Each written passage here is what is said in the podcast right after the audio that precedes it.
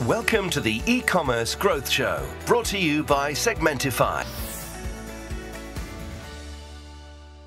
Então, pessoal, aqui é o Carlos Monteiro falando é, com a Evolve para mais um episódio do e-commerce growth show aí da Segmentify.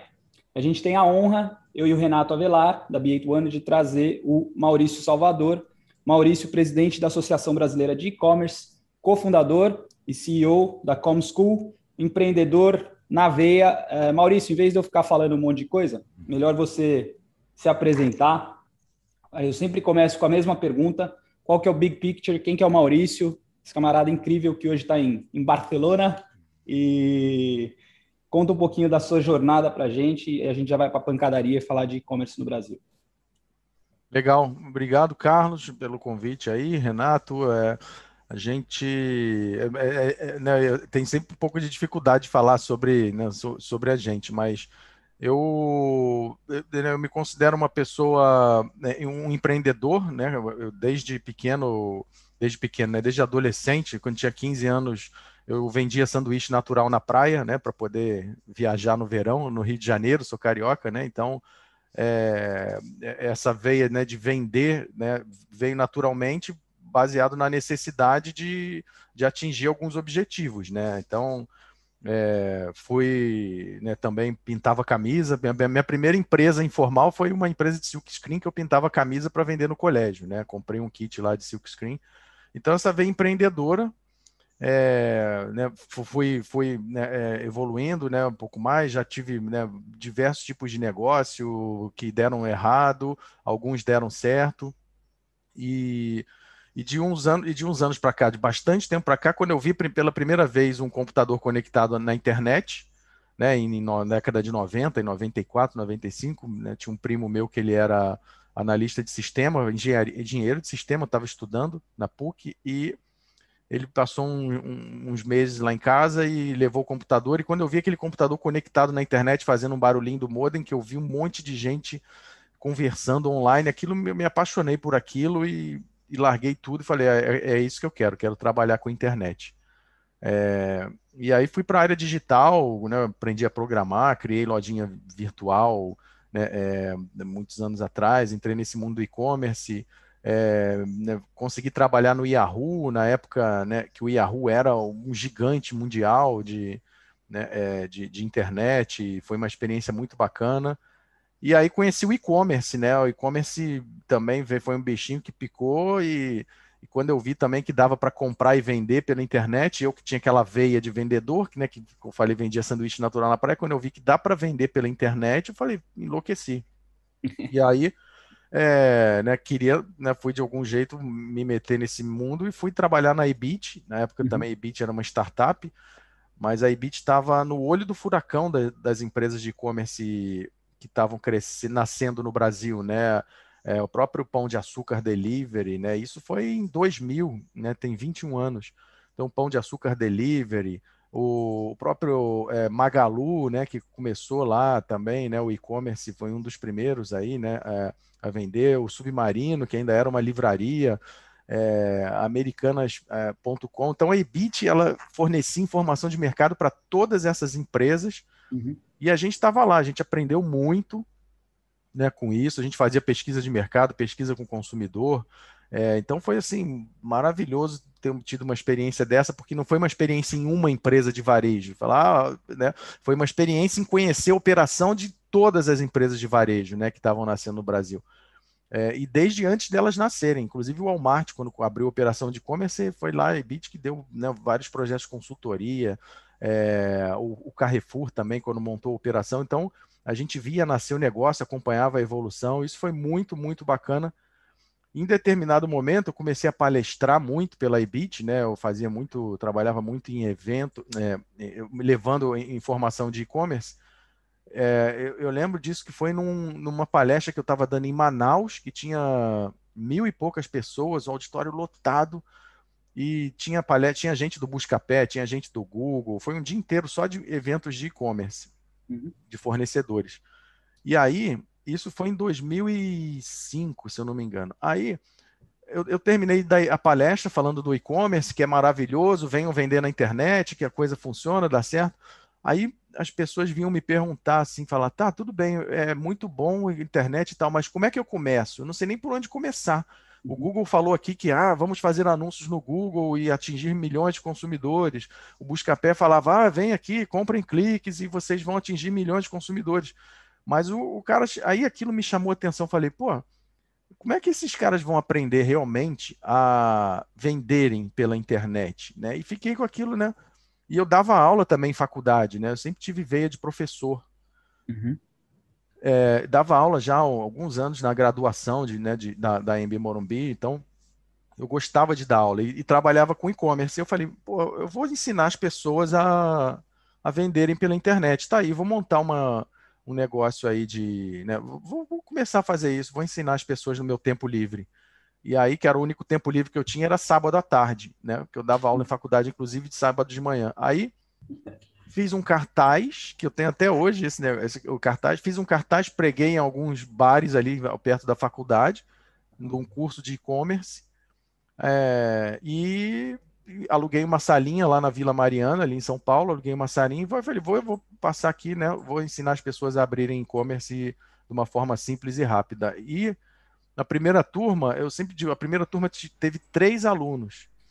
E desses três alunos, dois eram cortesia, né? Só um pagante. Ou seja, aquele pagante foi o que pagou o custo ali do, do, do biscoito e do café ali no intervalo e o, o aluguel da sala. É, mas tudo bem, eu, eu vou, pô, dei aquela aula com, né, com muita energia, ensinei, vi que tinha potencial, aí vou marcar outra turma para daqui a um mês, aí a outra turma teve cinco alunos, uhum. aí já eram né, três pagantes, aí depois mais um mês, oito alunos, e não sei o que, a coisa foi evoluindo, até que eu falei, vou transformar isso num business, né? Vou fazer isso aqui de uma escola de e-commerce, né? Vou, vou empreender mais uma vez e, e aí foi que surgiu a e-commerce school, né? uma escola de e-commerce, uhum. um foco em ensinar as pessoas a venderem pela internet. É, e eu tinha assim aquela coisa de empreendedor. Eu tinha um salário bom, já era, né? Já tinha é, cargo de diretor no, no, no grupo. É, eu tinha, eu era professor, assim, já dava professor é, aula na, em pós-graduação na FIA, no Provar, assim era, né, tinha dois empregos de CLT, assim, eu, eu tinha um conforto financeiro que eh, podia estar lá até agora, mas eu resolvi empreender, pedir demissão em todos os empregos, uhum. Peguei um dinheiro e fui passar um ano no Vale do Silício. Falei, não, antes de, de mergulhar de cabeça, eu vou lá no Vale do Silício ver o que está acontecendo lá, porque o, né, o mundo está todo mundo falando do Vale do Silício, eu vou lá. Fiquei um ano lá, morei lá em, né, estudei em Berkeley, morei em São Francisco, fiquei ali, né, mergulhado naquele. E quando eu voltei, aí e-commerce school, né, virou, eu trouxe um pouco do Vale do Silício, né, muito do Vale do Silício para e-commerce school, a questão da inovação, é, cursos de Facebook Marketing, ninguém falava em Facebook Marketing ainda no Brasil, como Facebook Shopping, é, então, né, a, a escola começou a tomar corpo e, e eu, mais uma vez, estava empreendendo aí, e aí, de repente, né, quando eu me toquei, a gente já estava com mil alunos, né, uhum. né, de repente foi para aí, né, é, dois mil alunos, três mil alunos, né, né chegamos no, no, ponto de oito mil alunos, mudamos a marca para Com School, né, que é uma marca mais abrangente, que o e-commerce school tinha gente que não vinha fazer curso de Facebook com a gente porque achava que a gente só ensinava e-commerce. Uhum. Tinha gente que não vinha fazer curso de Google Ads porque achava que a gente só ensinava e-commerce. Então falei, vamos, vamos mudar a marca. Aí lançamos a marca Com School, que o com vem de e-commerce, computação, comunicação, né? Tem, e é, a coisa decolou, a gente se tornou a referência, a maior escola no Brasil, é, nível de qualidade, sabe, surpreendente. É, e no ano passado, no meio da pandemia, né, com essa coisa toda, né, fecha a porta, abre porta, a gente já concursa em sete capitais do Brasil, né, equipe voando, tudo né, alinhado. E no ano, no ano passado a gente veio, foi procurado pelo, pela equipe de M&A do Magalu, uhum. é, né, e que precisava, né, de, queria digitalizar, quer digitalizar o Brasil. A gente precisa, a gente, a, a educação é um pilar importante na nossa estratégia a gente fechou um deal e hoje a Conschool faz parte do grupo Magalu. Né? É, então, mais ou menos assim, só resumindo um pouco né, dessa, dessa história de empreendedorismo aí nesse uhum. período, mas né, continua ainda com o bichinho do empreendedorismo, né, aqui ali, já olhando né, quais são as oportunidades aí para fazer as próximas apostas. Pô, legal, um eu acho. Aqui, ô, Maurício. Sim. Eu, eu dou aula na Comschool, né? Sim, Tava sim, sim. um belo dia, eu acordei e falei, olha, tô dando aula no Magalu. Joguei o LinkedIn para baixo, né? Falei, que legal, cara, que legal. Descobri, né? Bacana, ótimo. É, se não me engano, a segunda turma que, que eu estava lecionando Marketplace já era como, como Magalu. E eu entrei na, na escola no momento de pandemia, né? A primeira aula que eu dei na Comschool presencial foi de máscara, com um monte de equipamento. Super difícil dar aula de máscara, né? É. Falar quatro, quatro horas lá em pé com a máscara, assim, é bem, bem complexo. Mas, assim, eu, eu, eu, eu por, por ser um dos professores da Comschool, eu tenho é, a visão de quem tá dentro, né, cara? É incrível, assim.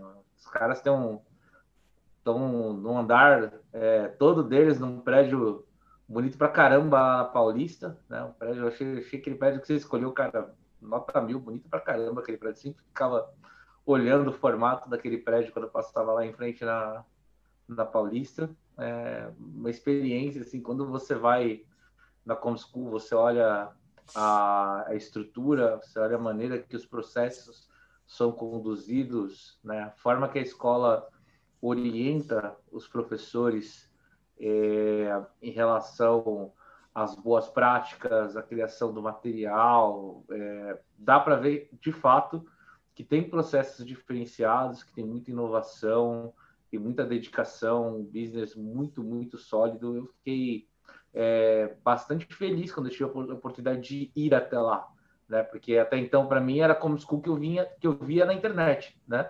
É, quando eu comecei a trabalhar é, com a Conschool e tive a oportunidade de ir até lá, me trouxe essa, essa sensação. Falei, cara, é, é melhor ainda do que eu esperava. Então, primeiro, parabéns aí pela iniciativa. Toda vez que eu escuto a história da Conschool, reunião de fim de ano de, de professores, etc., é, eu fico bem feliz de, de, fazer parte também um pouquinho aí disso, cara. Muito bom.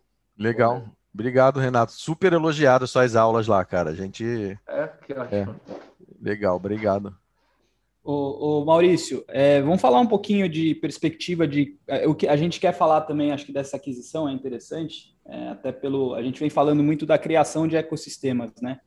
É, o, o, mundo está num, num, movimento parece que é de, de várias consolidações e é, a gente a gente já entrevistou o Win aqui que falou sobre China, né? Super legal e ver como que a China é, tem os seus ecossistemas. Então, quando você compra um telefone do, da Huawei, você está traqueado no, no mapa do, da Huawei, né? Então, você, é, é, um ecossistema.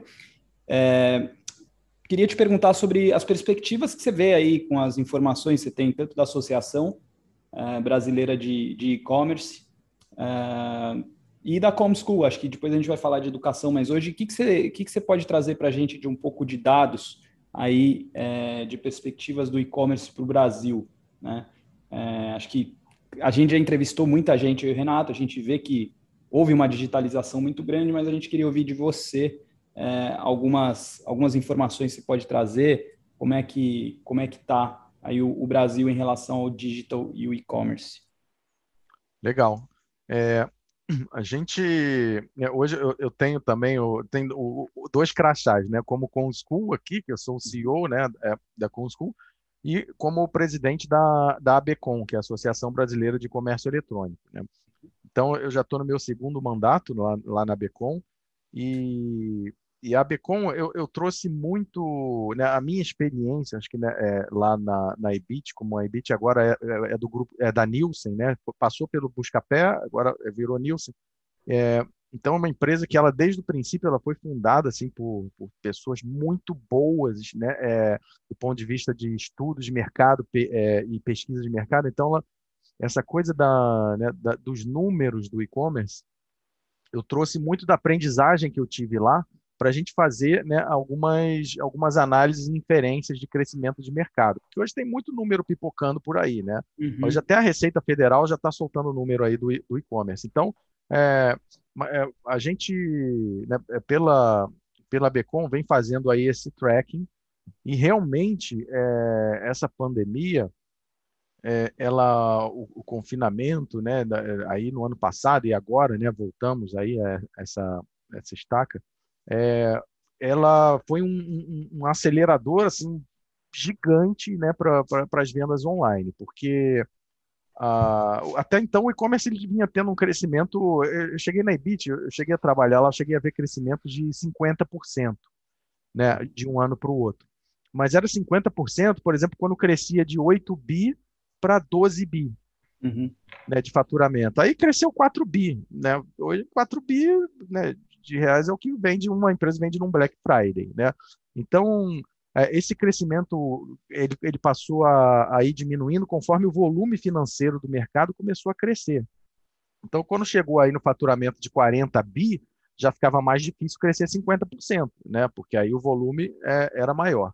Uhum. Só que no, no, ano passado, a gente estava aí, né? Tinha fechado é, 2019 com 90 bi de faturamento, 90 bilhões de reais de faturamento. É, e no ano passado que a gente entrou, a gente pisou em 2020, a associação tinha feito uma, uma previsão de crescimento aí na casa de 16% para 2020. De repente chega março, pum, fecha tudo, é, e aí o e-commerce vira o, a única opção para as pessoas, né? Porque uhum. muita gente não tinha outra opção. É, é queimou a geladeira. Não é porque o cara comprou a geladeira porque, ah, tô, quero trocar minha geladeira. Não, queimou a geladeira. Ah, vou na loja da esquina comprar. Não, a loja está fechada. Então, o único canal era o e-commerce. É, né, é, ah, supermercado. Não, sou grupo de risco. Começou a comprar supermercado. Então, é, o crescimento no ano passado, a gente de, de, de 16% no início, que a gente né, não estava prevendo pandemia, óbvio, no final do ano o crescimento foi de 64% né, é, em cima de 90 bi. Então, assim, foi uma coisa né, é, muito, muito, muito forte para o setor. E todo mundo que trabalha com isso, né, o Renato aí sabe bem, é, viu que, assim, é, a gente teve gargalos, mas o setor, cara, assim, merece aplausos, né? O e-commerce uhum. do Brasil merece aplausos, porque a gente é, fez, assim, é, no início teve alguns gargalozinhos aqui de logística de, de, de tal, de, de, eh, principalmente supermercados, né? Porque tem uma logística mais complexa. Muitos uhum. supermercados não deram conta no início, porque vários supermercados, eu inclusive que eu queria entrar e comprar, o site né, falando não estamos vendendo, não estamos dando atendendo a demanda, mas isso foi temporário. É, porque o e-commerce brasileiro ele já tinha um, uma musculatura logística né, e de operações que a Black Friday né, é, calejou, ou seja, a, a, a, Black Friday, quando ela começou lá em 2010, mais ou menos, ela bateu muito no e-commerce, né? Uhum. O pessoal chamava de Black Fraud, né? Porque, é, porque tinha loja que aumentava preço na véspera para dar desconto no dia seguinte e tal, teve os oportunistas. Mas rapidamente o consumidor já identificou esses fraudadores, já foi lá nas redes sociais, meteu a boca e aí a coisa foi né, é, melhorando nos anos seguintes e a logística também, porque muita loja apanhou porque vendeu muito na Black Friday e não conseguiu entregar depois. Então essas operações sazonais no Brasil, no e-commerce, elas ganharam musculatura para poder atender uma pandemia da noite para o dia. Uhum. É, então isso foi né, um, um, um, né, uma, uma coisa interessante que aconteceu. A outra é que a gente mediu 150 mil lojas virtuais novas no período de quatro meses. Né? É, Renato trabalhou na Vetex aí, né? Tem a loja integrada lá, sabe que pô, o negócio bombou lá de. Né, de... Cresceu, cresceu mil por cento essa busca de, de lojas pequenas, né? É, o volume de, de busca por esse tipo de serviço cresceu mil por cento que é essa, essa loja de entrada, né, essa tecnologia para os pequenos empreendedores. Né? A gente, nossa empresa, a gente atende assim, alguns players globais. Né? Eu tenho pelo menos aí é, 10, 15 clientes que que faturam acima de 10 bilhões de dólares, né? E nossa operação cresceu 800%, 800% ano passado. Eu ainda tô, assim, às vezes a gente acorda de manhã e fala, cara, que caminhão que atropelou a gente, né? O que, que a gente tem que fazer agora?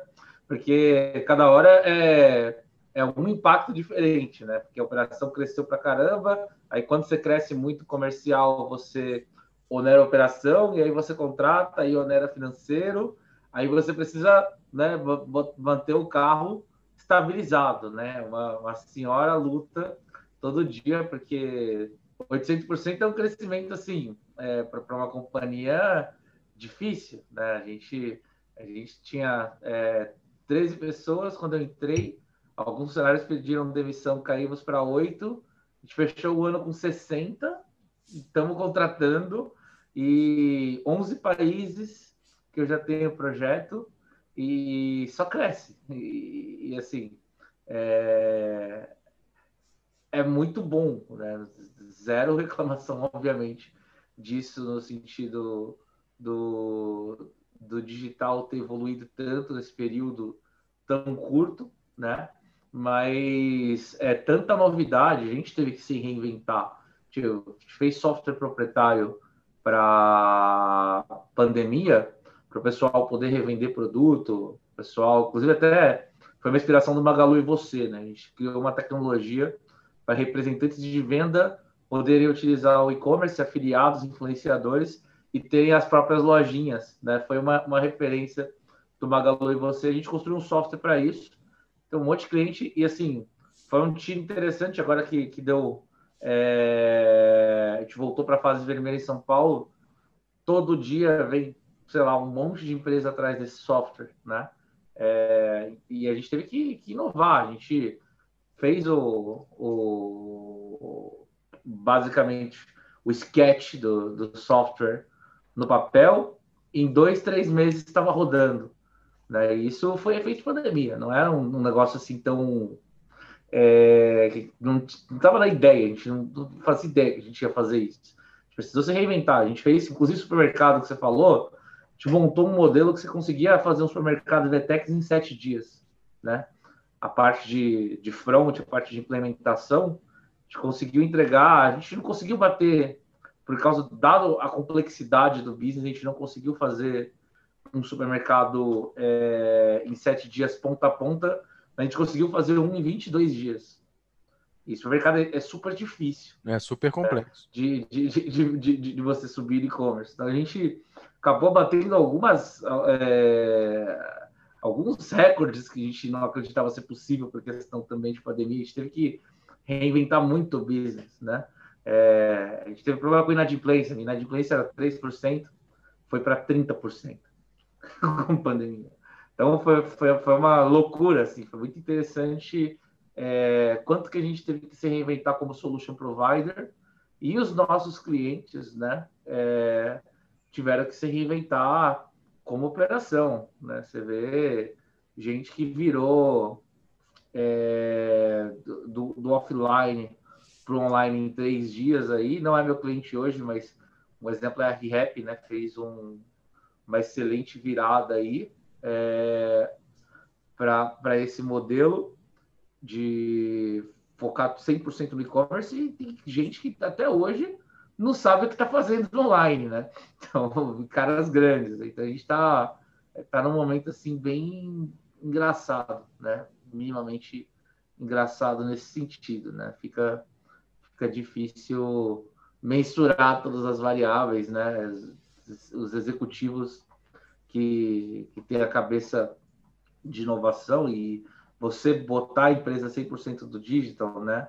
É uma decisão do, do principal executivo da companhia. Né? Não dá, não dá para ser, é, não dá para esperar conselho, board, etc. Você tem que, você tem um monte de funcionário que está trabalhando na loja física, de repente não tem mais o que fazer. Você tem um monte de visita no shopping center, de repente você não tem mais. Então, os, os executivos que, que são pragmáticos e têm essa, essa tomada de decisão rápidas são os caras que de fato é, se sobressaíram. Né? A gente vê reserva aí, a gente vê ReHap, a gente vê esse tipo de operação aí no Brasil, que os caras conseguiram fazer um movimento bem interessante. É, eu, eu queria pegar um gancho disso que o Renato está falando, o Maurício, que você, você deu uns dados bem legais. Você falou, porra, teve uma explosão aí das novas lojas, 150 mil. E aí, eu não sei quantos desses caras são oportunistas e quantos são, vamos chamar oportunistas, que estão falando, ah, tá vindo aí uma, tem uma tendência. O cara que está olhando tendência e acha que é fácil, e o cara que viu que a água bateu na bunda e falou, meu, fu, agora tem que ir, não tem jeito. E aí, eu queria que você trouxesse mais um pouco desse, desses pequenos. Eu não sei se você tem esse dado também, porque a gente sabe que o, o, pequeno e o médio empresário é quem sustenta o Brasil, né? A gente tem as grandes empresas, mas como em qualquer país, os pequenos empreendedores é, são quem sustenta o Brasil. A gente tem ainda uma, uma, uma parcela gigante da nossa população que é, é informal, né? É mão de obra informal. Então, eu queria que você trouxesse, se você tiver esses dados, claro, da, dessa digitalização para o pequeno também, né? É, porque o que a gente ouve falar, pô, que legal, as empresas estão crescendo e tal, mas, cara, tá difícil para um monte de gente, né? Tá desafiador o negócio. O cenário não tá brin brincadeira. Então, alguns estão surfando essa onda, mas deve ser 2% do Brasil, 3% do mundo. Né? É, eu, quero, eu, eu, queria que você trouxesse um pouco da, da realidade mesmo, do, do, do lado azedo do negócio e do pequeno. Tá. É, eu tô. É, dessas 150 mil, é, 90 e 95% disso são microempreendedores, tá? São microempreendedores que realmente é, correram porque a lojinha dele foi teve que fechar a porta lá. Microempreendedor é o MEI, é o one man band, é o carinha ou talvez até cinco pessoas dentro da empresa. É, não, eu, eu, microempreendedor eu falo do simples para trás, né? Que é o, perfeito, perfeito. o, inclui o MEI, tá? O MEI e o simples também, eu incluo aí tá. como, como microempreendedor. É, que tem aí faturamento até é, 3, o simples já não é mais 3,600, simples agora é 4,800, né? Uhum. Mas não, né, mas é, são esses é, loja de bairro, né? Uhum. É, o cara que tem uma loja, às vezes duas lojas, né? Uhum. Então, é, e o que, que faz, né, às vezes, né, é, revenda, né? Ele compra aqui, revende ali, enfim. Mas 95% dessas 150 mil né? Uhum. É, os, os outros 7 mil, 7 mil, os outros 7.500, eles são aí as grandes empresas, médias empresas, aí que o, que o, o Renato citou alguns casos aí. É, então, isso foi realmente uma que a gente não chama nem mais de transformação digital, a gente fala que foi aceleração digital. é, total. O cara saiu correndo aí, né, e da noite para o dia. Então, isso foi tiveram assim muitos muitas ações importantes a própria ação do Magalu que foi né, de uhum. lançar o programa de parceiros de rever a questão do Magazine de você no meio né, é, da pandemia isso ajudou muito a gente recebe hoje a Conscu a gente fez uma ação também lá em é, é, início de abril do ano passado a gente fez uma ação de dar cursos grátis. A gente falou, cara, o que, que a gente pode fazer aqui para ajudar no meio dessa confusão toda? A gente abriu lá é, cinco, cinco cursos grátis. Um era como montar um e-commerce, o outro era como divulgar no Facebook, como divulgar no YouTube, ou seja, ensinando ferramentas simples e baratas para eles entrarem. A gente teve é, 17 mil alunos né, no uhum. período aí de dois meses fazendo esses cursos. Então é. a gente recebeu muito depoimento assim emocionante, sabe, das pessoas dizendo que, pô, realmente, sabe, vocês me ajudaram muito. E, e e antes mesmo da gente ir lá fechar o deal com o Magalu, no meio desses depoimentos falavam também, citavam o programa do, do parceiro Magalu. Então, essa questão do micro, é, ela, o marketplace tem um papel fundamental né, é, na atração desses microempreendedores, porque o marketplace o cara consegue né, agora, se ele parar agora, pegar aqui essa garrafa d'água aí, ele já entra lá, cadastra o produto, pum, e está vendendo. Uhum. É, é, um, é um processo muito mais fácil do que ele ir lá, contrata uma plataforma, configura meio de pagamento, é, né? É, então tem aí uma, uma simplicidade para entrar. E, e, quando a gente olha o share, o market, o market share no e-commerce brasileiro, no faturamento das micro e pequenas empresas, que ele era aqui, ó, já olho para você, se pegar lá em 2010, né, há, há 10 anos atrás, né, considerando aí o, o ano passado fechado, de 2010, que era 8%, em 2020 ele fechou com 37%, né? É, desculpa, 31%. Ou seja, quad, quase quadruplicou a, a participação das, das, micro e pequenas empresas no e-commerce. Uhum. É, então o e-commerce está ficando mais democrático. Né? Ou seja, é mais é, micro, pequenos vendendo. Agora, lógico, né? Se a gente pega, porque quando você olha o Mercado Livre, o Magalu, B2W, é... Via Varejo. Via Varejo, né? É, você pega esses, os, os top 5 marketplaces, eles têm 80% do mercado. Uhum. Só que 1P, né, vendendo, vendendo 3P, que é a maior participação hoje dentro do share, né? Alguns já estão aí revendo isso. O Mercado Livre já disse que vai começar a vender 1P, a B2W está revendo estratégia, mas é, o 3P, né, que são os pequenos e micro e a, alguns médios vendendo também nesses marketplaces, estão ganhando dinheiro ali, estão pagando várias contas vendendo através desses marketplaces. Então, esse é um processo que né, de, de, de, de democratização é, né, durante que aconteceu aí nessa, nessa última década. É, eu sou super fã do microempreendedorismo, eu adoro assim o que eu já, já, já dei consultoria para várias empresas grandes também, mas o que me faz acordar de manhã assim com tesão para sabe, pô, vamos embora, uhum. cara, hoje vai ser um dia incrível, é saber que a gente está ajudando o microempreendedor, sabe, a, a vender online, sabe? Isso é, é, um, é uma satisfação muito muito grande. Super, super legal. Renato, você tem alguma colocação aí? Ah, eu, eu, acho que vale a gente, a gente falar um pouco, até, até a matéria que eu leciono lá na, na ComSchool, que é a estratégia de marketplace, né? É uma das matérias que eu leciono e estou com a mente fresca aí de alguns dados, né? Então é isso, é 78% né, da, das vendas do e-commerce né, 80 foram, foram via marketplace. É,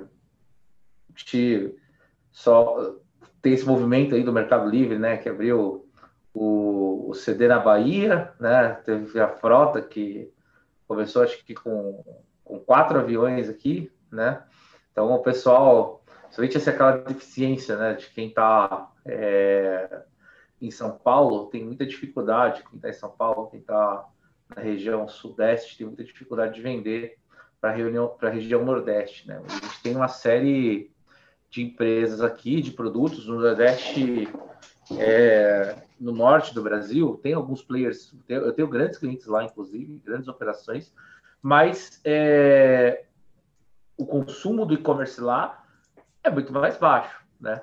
É, tanto pela questão é, da evolução do mercado como um todo na internet, que está mudando bastante isso, né? Tá, todo o Nordeste agora está tá indo atrás do e-commerce, então é uma para solution providers, etc. É uma boa região agora para atuar e, e, e, ganhar clientes, né? Mas esse, esse, esse movimento do, do Mercado Livre aí de colocar aviões para levar produto é, em D1, né? Para lá é, essa estratégia do, do mercado full que eles desenharam, né, eu achei, achei bem interessante. E como os outros players, né, como a Magalu, como a, a Via Varejo, é, Via Varejo que teve uma série de questões aí também que precisou é, se reinventar, né? Percebendo, percebendo que eles são, os caras estão reagindo bastante aí a, aos players que tiveram mais destaque, que na minha opinião são é, Magalu e, e, Mercado Livre, né? Acho que esses são os players que, que tiveram mais destaque, principalmente no quesito de inovação, né? Magalu, é, numa visão de se tornar uma companhia que está é, presente para o cliente dela em N situações, né? O Mercado Livre também, acho que é um movimento a gente tem bastante para aprender, inclusive com os modelos de fora, né? Então, por exemplo, o, essa questão de, de, inovação, né? O Maurício falou, olha, é, lá atrás eu fui no Vale do Silício, né? Quando eu fui fundar o Magalu, é, quando eu fui fundar, perdão, quando eu fui fundar a Comschool, né? E aquisição fica, fica no Magalu, né? A gente só faz Magalu hoje em dia. É, e hoje a gente tem como referência a China, né, para marketplace, para modelo de negócio. Então, acho, acho interessante comentar, né? Você vê um, um grupo Alibaba, o usuário compra no Alibaba em média 80 vezes por ano, né? É, no Brasil, o cara que tem o maior volume de, de recompra é o Mercado Livre, que são oito, né? O resto dos players estão entre duas, três, quatro compras é, por ano. China tem esse modelo e a gente aprende muito, o Super X, né? É, que é o que está levando aí um, um Mercado Livre, por exemplo, é, a ter meio de pagamento, ter N outras soluções, né, fintechs dentro da, da suite. E esse, esse marketplace ele torna para o pequeno empreendedor é, uma possibilidade de estar em múltiplos canais, né? Quando isso eu sempre falo para para as empresas que, que trabalham comigo, estejam no máximo de canais que vocês possam estar, né? Porque primeiro você você é encontrado pelo seu cliente de N formas, então ele está sempre lembrando de você. Tem aí o, um, um marketing gratuito do seller, só de você estar tá no canal do Marketplace, 30% dos, dos usuários visitam a página dos sellers, né? Então isso é, essa, essa realidade de como os marketplaces são importantes, né, para o pequeno e médio, ela nunca foi tão sólida, né? Então essa turma aí hoje você fazer tua loja, achar influenciador, fazer AdWords, fazer Facebook Ads e, e, começar pequenininho com pouco budget é super difícil de você colocar uma operação para rodar. Então assim, 80% dos casos a galera sai vendendo muito mais nos marketplaces do que no canal próprio, né? Até mais. É, a maioria dos casos o pessoal vende nos marketplaces, aprende nos marketplaces e depois começa a tracionar o B2C, quando a gente está falando de pequenas empresas, né? A gente não está falando de uma empresa que já tem um brand awareness, né? Já tem um legado aí de, de marca, né? Mas quem está começando revendendo tem essa oportunidade, né? Então, é, eu fico bastante feliz aí de, de ver como os marketplaces e, e esses grandes players, né? Que a gente comentou agora, estão fazendo diferença no nosso país, dando esse monte de oportunidade, né? É, eu acho que nessa linha, Maurício, se você quiser também é, comentar, obviamente, né, dentro do que você pode, né, você pode é, passar de informação, alguns planos, né, de inovação. Agora que você faz parte do, do Magalu aí como uma das cabeças, né, principalmente de educação da companhia, né? Eu acho que, que vale bastante essa, essa pegada, falar, olha, o que, vocês estão pensando em trazer de inovação, que, que, como, como que vocês olham outros players hoje e qual que é a jogada, né? Sem dar nada, obviamente, que você não possa falar. Mas se você quiser trazer algum, alguma informação dessa, eu acho que, que é de bastante valia para o nosso podcast. Não, legal. É, o, o a, a, gente publicou agora na segunda-feira aí, a, nessa semana, o, né, o fechamento do, do, do, quarto trimestre. E a carta aos acionistas lá, né, que o, que o, que o, o Fred, né, muito, tá muito bacana, assim, que é o, é, o, é, é claro, é o propósito é, da empresa e isso é muito legal, assim, porque eu, eu, eu tive já experiências né, é, em trabalhar como no Yahoo, que foi uma empresa global, estava lá em 140 países, porra, tinha 300 mil funcionários. É, tive a experiência de trabalhar no Buscapé, que também era uma empresa, sabe, com, com forte, consolidada né, no, no, no, no Brasil. É, e, e na, né, nesse no, no, no, Magalu me surpreendeu assim a e, e, outras experiências que eu tive em outras companhias, né, como que eu atuei durante meses aí como consultor, que hoje vocês sabem quando você entra como consultor você passa a ser um funcionário da companhia ali durante o período. É, assim, eu nunca vi, assim, na, na minha história toda profissional, eu nunca vi uma empresa com propósito tão verdadeiro uhum. quanto o Magalu. O que a gente vê na mídia do Magalu é o que o Magalu é por dentro. As pessoas, a vontade, o que acreditam, elas acreditam que o que elas estão fazendo ali realmente é é, né, promover uma mudança, né, né, em todos os sentidos. É, né, então, é, a, o propósito da empresa realmente ele, ele é, é real, né, não é da boca para fora, não é um slogan que alguém criou um slogan e agora o CEO falou agora vamos todos usar esse slogan, né? Não, isso, isso foi construído lá atrás. O, o, CEO, que é o, né, o, o Fred, ele foi forjado no e-commerce, né? Ele surgiu, ele veio do e-commerce, foi ele que abriu o e-commerce da companhia há mais de 20 anos atrás. Então, ele é um cara que ele, ele transformou, quando ele, né, ele já vem transformando a companhia digitalmente há 20 anos, não é que agora vamos virar a chave aqui, que é o que acho que tem outras empresas estão passando muita dificuldade, outros grupos de varejo, é, que é né, de virar a chave, vamos ser digitais da noite para o dia. Não, esse processo de digitalização da companhia vem acontecendo né, há mais de 20 anos. Então, é, a, a, questão, eu acho que não, não tem muito segredo por trás. Né? Basta você olhar as aquisições que foram feitas, aí só no ano passado foram é, 11 aquisições. É, é, é, é, criar um ecossistema que é o que o, né, o, a gente fala que é o, vai ser está se tornando o, o sistema operacional do varejo brasileiro, né? Uhum. É, que é fornecer todo o leque de serviços para o varejo, é, né, para microempreendedores ou para médias ou para grandes indústrias, fornecer todo o leque de, né, de serviços para eles poderem é, crescerem em conjunto, que é o que o Alibaba faz, né, é, que eles fazem muito bem, que é a formação de rede Uhum. Né, eles formam redes, né? É, se você pegar lá, até o, o, livro do Alibaba me fugiu o nome agora aqui, né? É muito interessante que ele fala muito desse ponto de vista, né? Da formação de redes é, e, e você empoderar o teu ecossistema. Não é você massacrar o teu seller, né? Que é o que muitos marketplaces fazem, né? Massacram o seller, esfolam o seller, né? É. É,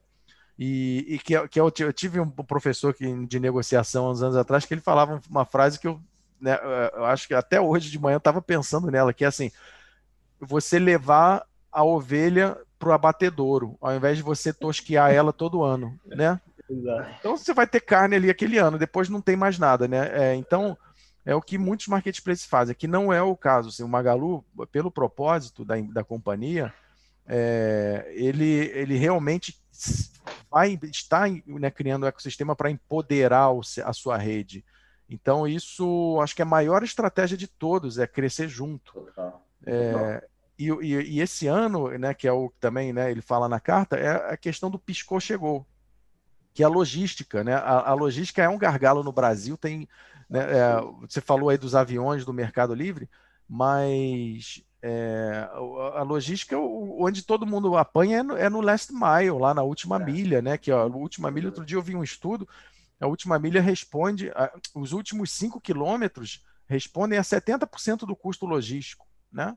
Então, isso é uma, é uma, é uma é onde as empresas vão ganhar a briga, né? né nessa questão da logística. Então, essa, as aquisições também da, do, do Magalu aí nessa área logística é, foram super estratégicas também para poder né, empoderar mais ainda os sellers e para poder né, é, encaixar mais um plug logístico. É, então, eu acho que, desse ponto de vista, quando a gente olha Amazon e Alibaba, né, assim, os dois big players né, globais aí, na, né, é, e o que eles estão fazendo, é, eu vejo um, pouco de. Né, é, eu vejo aqui o Alibaba realmente montando uma estrutura mais sólida de empoderamento do, da sua rede, de, de, criar serviços financeiros, de, de dar empréstimo, de, é, sabe, de, de, toda essa questão é, mesmo de, é, de, você dar o oxigênio lá, vem, sobrevive e tal. E, e por outro lado, eu acho que a Amazon ele tem ali uma, uma tecnologia assim sensacional, indiscutível a inovação tecnológica, mas quando eu vejo um pouco assim do, da forma como eles lidam com os sellers, sabe, de, que é um, um, um pouco como o modelo American Way, né, que o Walmart também tem essa questão de de desconto, desconto, desconto, preço, preço, preço, preço, preço, preço, é. preço, abaixa, abaixa. Se você não abaixar, eu não mostro você e tal. Então, eu acho que isso, num médio longo prazo, é prejudicial para o teu ecossistema. Né? É, acho que é, seria mais. É, é, a, gente, a gente falou isso com, com o Alfredo no último podcast que a gente fez, né? O Alfredo Soares, ele falou que o conceito de ecossistema é você fazer o teu parceiro ganhar dinheiro. Você tem que desenhar o ecossistema para o teu parceiro ganhar dinheiro, para o teu parceiro ter sucesso. Porque se isso acontecer, você vai ter sucesso. Simples é. quanto, né? É, para software, né? Desde software que tem partners. É, a gente, por exemplo, faz isso. A gente é partner e a gente tem um, um software que a gente tem partners. Então, tudo que a gente vai desenhar é o sucesso do parceiro, né? E quando o, o, o, o marketplace tem essa visão, se a companhia tem essa, essa, essa visão, faz total diferença no todo, né? Porque é isso, não é só preço, cara. Assim, é, a gente sabe que, que no Brasil, com a nossa tributação, é, cada vez fica mais difícil, os custos de importação subiram muito. Por exemplo, quem importa, cara, tá chorando, porque container ficou o dobro, o triplo do preço que era um container para você trazer, o dólar está um absurdo, é, os impostos não estão fáceis, e aí quando você vai fazer a conta lá, no finalzinho do DRE, a margem de contribuição é 1, 2%, se tudo der certo, cara. Se não tiver nada errado, né? Aí é, você vai criar um marketplace que é preço que manda no jogo, você mata teu salário na raiz. Ele está ele tá perdendo dinheiro vendendo com você. Né? Então, é, é, trazer essa, esses insights para ajudar o seller, trazer dados, né? É, facilitar a logística, é, pensar no canal para estar tá em contato com o cliente final de N maneiras, isso é, é, é, é, o que vai fazer o sucesso do marketplace. Que é, é, aquele negócio, cara. Se existe um Alibaba com 80 vendas aí é, por cliente por ano, que no Brasil dá para fazer. A gente é pessoa, a gente consome do mesmo jeito que o chinês. Óbvio que muito menos ainda é evoluído como mercado pelas compras pela internet, né, do ponto de vista de consumo, mas tem potencial para chegar lá. Então, é, é, tá em todos os momentos da vida do consumidor, marketplace que olha para o cliente e que olha para o partner dele, é o cara que vai, vai ter sucesso no futuro. Simples assim, né? Então, feliz de, é. de, de, saber, inclusive, que, que essa é a visão do, do Magalu de uma pessoa tão importante lá dentro. É, você, você tocou num ponto interessante aí, Renato, que é uma a questão de política pública, né? O Brasil, a gente é, é aquela né, é, é, aquela velha história. A gente vai tapando, vai, tá, vai tapando os, os buracos conforme né, é, o, vai furando o pneu. E, então, hoje, por exemplo, o e-commerce está voando, está crescendo, apesar de, né, de, né, é, de, de, todos os gargalos que a gente tem de infraestrutura, de estradas buracadas, de violência, de lugar que caminhão não chega nem com escolta, de roubo de carga, de apesar de todos aqueles problemas que eu não vou citar, que todo mundo conhece, mas a gente tem um, um problema no Brasil que o, a nossa legislação, ela não joga contra, cara. Ela não sabe que existe o e-commerce. Na Constituição brasileira não existe a palavra e-commerce, vendas Joga online. contra. O incentivo fiscal é para o cara que está lá na, do cacete a quatro, né? O warehouse tem, tem, tem que estar, tá, cara, no, no, meio do sagui, né? Aí, aí, aí você tem incentivo fiscal. Né? Agora, se você estivesse perto do consumidor final, né, que é o que faz sentido para a logística, que é o que faz sentido para a sustentabilidade, no final do dia, é totalmente contrário.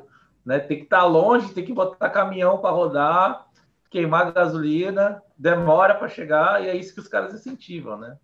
É, não, e não é só isso, porque e teve empresa que mesmo assim foi para o incentivo fiscal, né? Que, que tiveram alguns estados que deram incentivo fiscal para o e-commerce, o Tocantins, o Espírito Santo, para as operações, mas aí vieram e criaram uma, uma é, partilha do ICMS. Aí você imagina o cara que montou uma operação né, é, num, num lugar longe, né, treinou as pessoas, gerou emprego, desenvolveu todo, não sei o que, montou galpão, subiu o galpão, né, né, aí de repente vem alguém e fala, não, não vale mais nada isso, porque agora você vai ter que pagar o ICMS lá onde o consumidor está.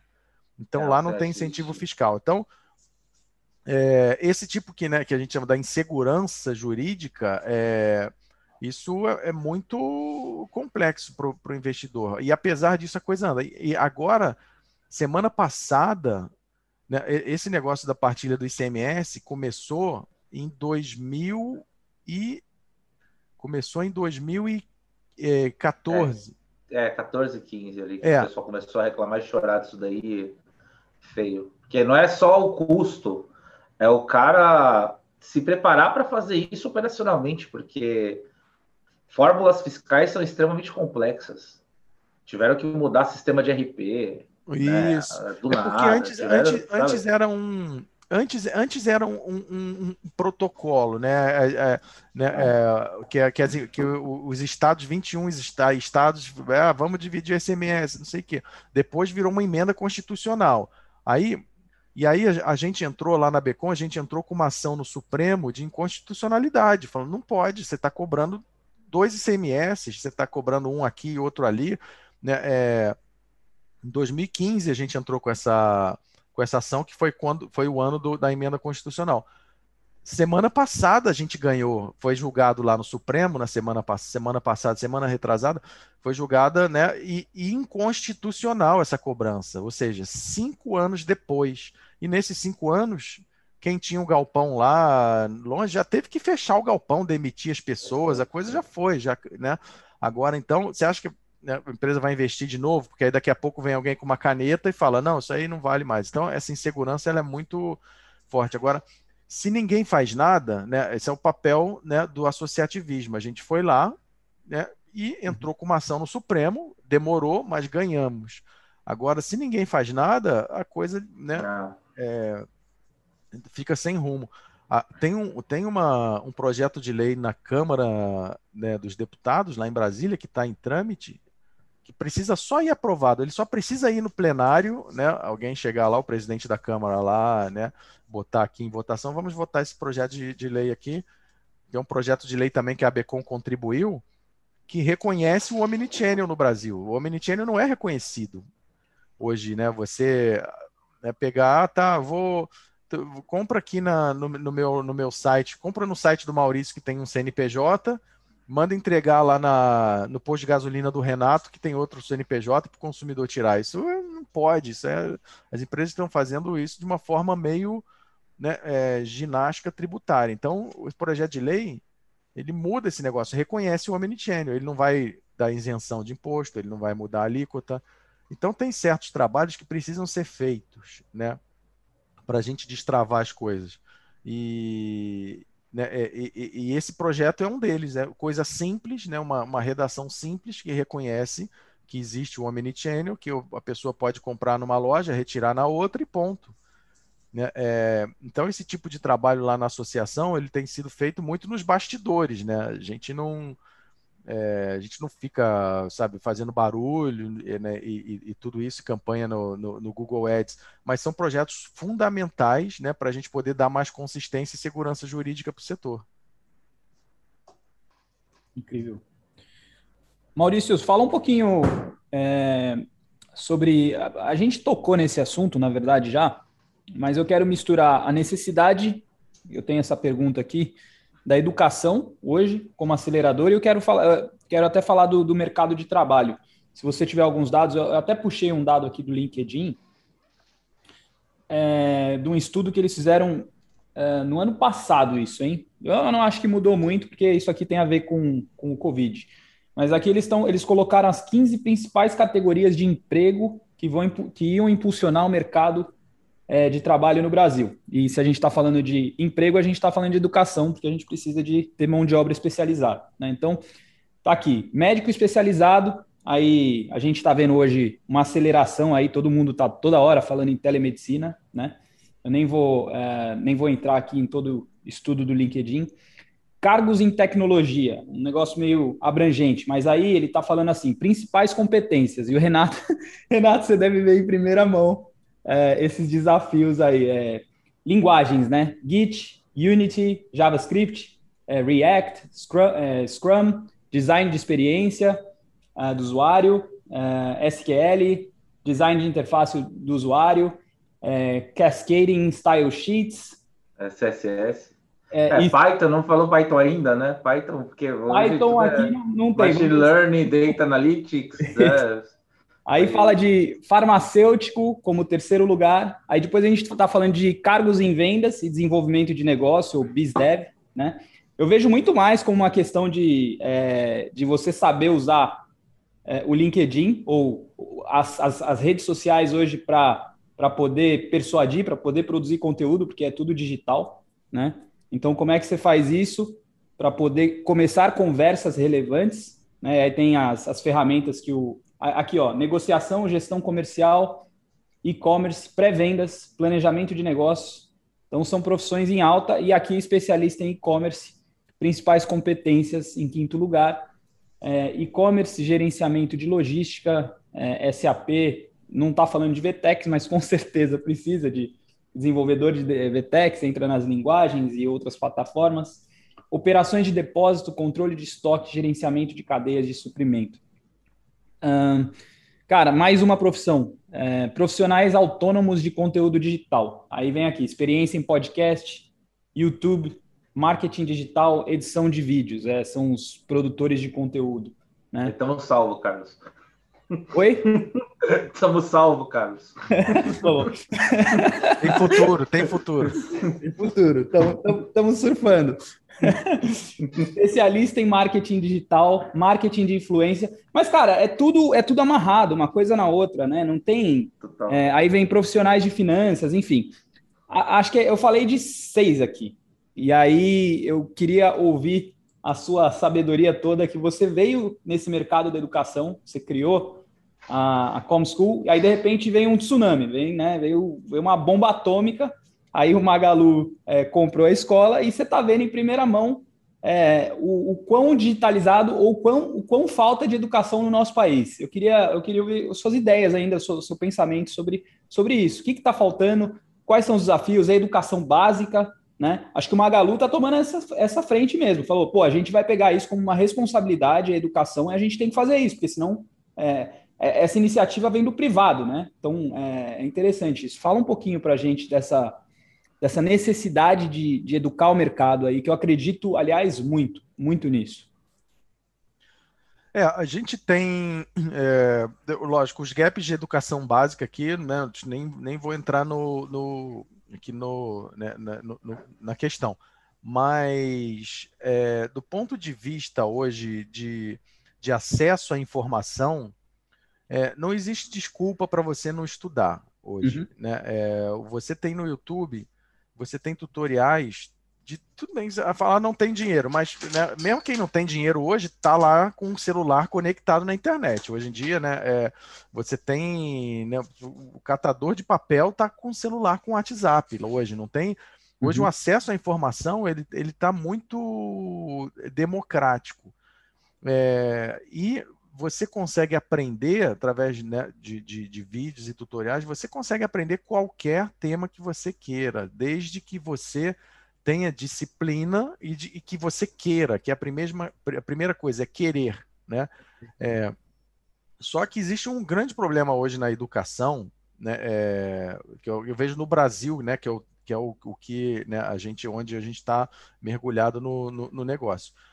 É porque o, ao mesmo tempo a internet, ela, que ela, ela age para o bem, ela também age para o mal, né? É porque uhum é, você precisa ter uma inteligência é, para lidar com, com os conteúdos que são oferecidos para você na internet. É. E eu, eu sempre digo, hoje eu tenho uma filha de quatro anos, e, e a, a, questão da inteligência, a, a, alimentação é uma inteligência. Você se alimentar é uhum. inteligência. Porque, claro, se eu só der chocolate, bala e doce para ela, ela só vai comer chocolate. Se eu botar na frente dela um prato de comida né, é, saudável e que, é, né, que vai ajudar ela a crescer saudável. E um prato de, de, né, de, de, chocolate doce, ela vai no prato de chocolate doce. A internet é a mesma coisa.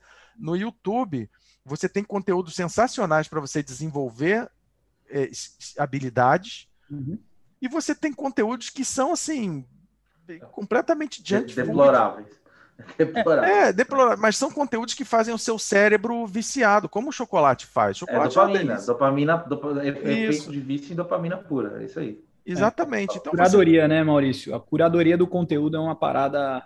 É, é isso que você está falando. E não, não só a curadoria você pega, eu falo muito isso, assim, e, e esse é o nosso discurso. Né? Quando a gente fala que, né, que a Conschool, o propósito é empoderamos pessoas digitalmente, é, o que a gente faz é ensinar as pessoas a usar mais a internet como ferramenta de negócios uhum. do que como entretenimento. Uhum. Porque uhum. quando você entra num, quando você entra num feed de Instagram é. ou de LinkedIn, cara, você vai embora ali, você não sente, vai embora uma hora, duas horas do teu dia ali, sabe? Uhum. É, vai embora. Então, essa uma hora, duas horas do teu dia, se você pegar só meia horinha, 40 minutos do teu dia e, e parar para aprender alguma coisa, você vai programar Python. Outro dia eu falei, cara, preciso aprender Python. Outro dia, faz dois anos. Preciso aprender Python, quero saber que negócio é esse. Comprei um curso no, aqui online e fiz lá o curso, pô, um curso de 10 horas Python, né? É, então, você tem várias coisas né, que você pode aprender. Esse curso que eu comprei custava, custou, sei lá, 19 reais. É, eu, fiz a, eu fiz a mesma coisa. Pois é. Exatamente. Dois anos atrás você aprender Python. Então, vou, tem, vou, tem vou tudo. Você pegar a, essa lista que você tem das profissões do futuro, o e-commerce, o marketing digital, conteúdo, não sei o que, nananã, é, sabe, você tem aí tudo isso para o cara aprender sozinho, para a pessoa aprender sozinho no YouTube, uhum. sem pagar nada. Só vai precisar de uma conexão na internet. Se ela não tiver conexão em casa, aí ela vai, sabe, perto de algum lugar que tenha Wi-Fi uhum. hoje, sabe? Você tem muitos lugares que oferecem Wi-Fi gratuito, então isso é mais uma questão da pessoa querer. E isso é que a gente tem feito na, na ConSchool é tentar mostrar para as pessoas que é possível, né? Que, que elas conseguem, não é? Ela não precisa sabe, é ter aí uma. Ela, ela não precisa ter uma, é, um conhecimento técnico em programação para montar a lojinha virtual dela. Ela não precisa ter milhões de reais para poder montar o e-commerce. Ela não precisa, sabe? Ela consegue fazer de uma forma simples e rápida é, e até, até vender no Instagram. Então, ao invés de você ficar no Instagram, né, é, perder uma ou duas horas do dia vendo a vida dos outros no Instagram, eu falo, né, para de olhar a vida dos outros e, e, e, vai vender no Instagram, que você vai ganhar dinheiro, né? Você vai é, a, a conseguir clientes, você vai. Então, isso é um, um, grande desafio, né? Que é o que eu dei o exemplo da minha filha pequena, que é você mostrar para as pessoas, tudo bem, você pode comer teu chocolate, mas você tem que, sabe, consumir isso aqui que é bom, que é importante para você, que vai fazer diferença na tua vida daqui a dois, três anos ou daqui a dois, três meses. Então, uhum. acho que o maior desafio na educação. Também acaba alimentando muito a, a própria companhia, né? Com os talentos formados ali, certo? Porque deve ter uma necessidade grande de ter esse pipeline é, cheio toda hora, né? Com talento aí que é com linguagens novas, com marketing de conteúdo. Sim, sim. A gente tem. Eu diria que hoje o perfil dos alunos da ConSchool é mesmo é, é mais ou menos é, metade são pessoas que vêm aprender o digital por, pra, por, empreendedorismo, porque elas têm a loja, querem abrir e-commerce, ou porque elas são profissionais liberais, são profissionais e, e, querem aprender a, a divulgar o seu negócio. Por exemplo, tem artista de, de televisão que vem fazer curso para poder aprender a usar o Instagram, uhum. tem youtuber, que você entra no canal, o cara tem lá 300 mil seguidores no YouTube, mas ele vem fazer um curso porque ele quer, sabe, também é, melhorar o, o, alcance dele no LinkedIn e no, e no, e no Face, e não sei o quê. Então, 50% são esse, esse perfil de empreendedores ou né, de pessoas que são self-made, é, e tem 50% que são pessoas que querem desenvolver sua carreira, quase 10 mil currículos cadastrados, e as empresas cadastram as vagas de empregos só de perfil digital, né? Marketing digital e e-commerce. Então, é, é uma é. forma de, de, fazer o um matching né? É, de, de vaga. E ainda assim, falta. A gente fez um estudo agora em janeiro que tem aproximadamente 30 mil vagas em aberto para trabalhar em e-commerce e marketing digital Aí, na, né, no Brasil. Né? 30 mil vagas. A gente falou de 150 mil lojas virtuais que abriram no ano passado, né? É, Então tem 30 mil vagas de crescimento, expansão, de não sei o que, né, Magalu crescendo, Mercado Livre crescendo, Amazon investindo no Brasil. Né, é, isso tem vaga, mas tem vaga também do seu Zé ali da esquina, que tinha uma lojinha, montou e-commerce, começou a dar certo, agora ele precisa de um, de um assistente de e-commerce ou de um analista de, de Google. Então, assim, é muita oportunidade. Excelente. Bom, é, eu acho que, cara, a gente está batendo uma hora. Vamos só pegar a sua visão aí de futuro e a gente pode fazer mais um episódio depois. Acho que você tem uma visão incrível, Maurício. É, bastante conhecimento. Sua visão de futuro aí de. Acho que de digital, né? É, Renatão, me ajuda a complementar essa pergunta. Você sempre tem uma, uma boa na cartola. Não, mas é, eu acho que é isso mesmo, a visão, visão de futuro é, do e-commerce, né? Inclusive, com esses dados todos aí, primeira mão do que está rolando aqui no Brasil, o, Maurício está tá ultra atualizado, as coisas chegam, né? A questão da Becon, etc., ele está sabendo primeiro que todo mundo, né?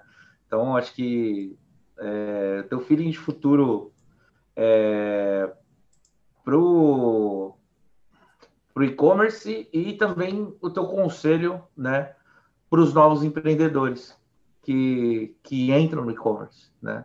tendo já essa visão de futuro. Acho que seria essa, essas duas perguntas em uma. Legal.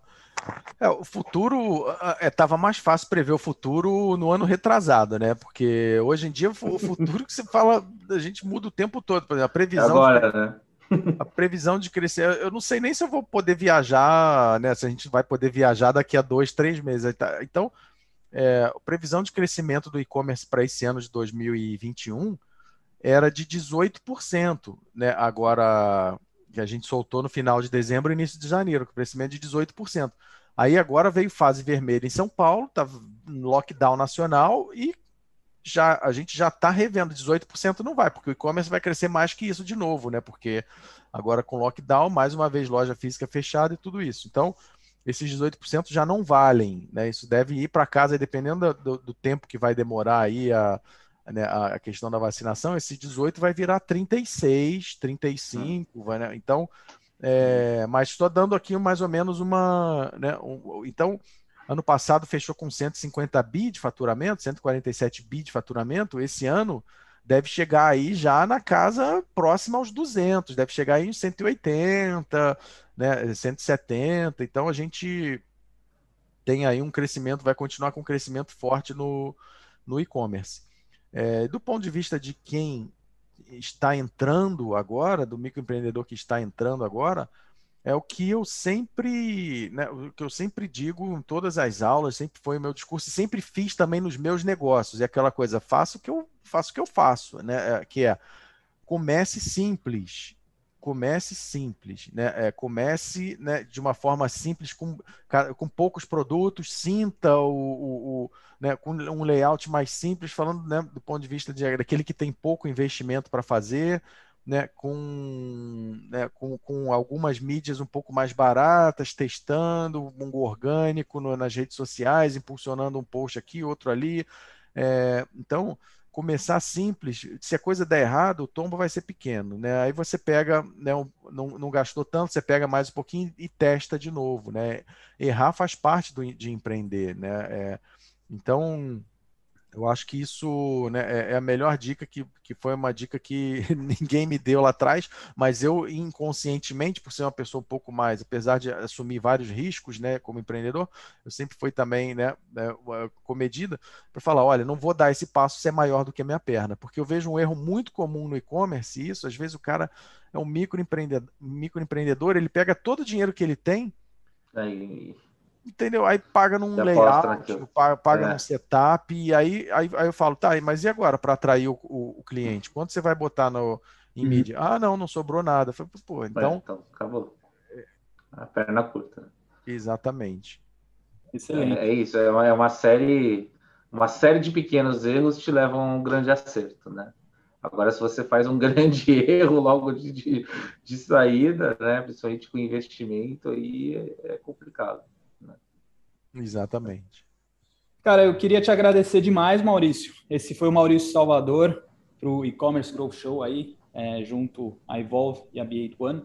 Maurício, satisfação, muito bacana, incrível ter sua contribuição. Obrigado pelo seu tempo, que eu sei que é bastante valioso.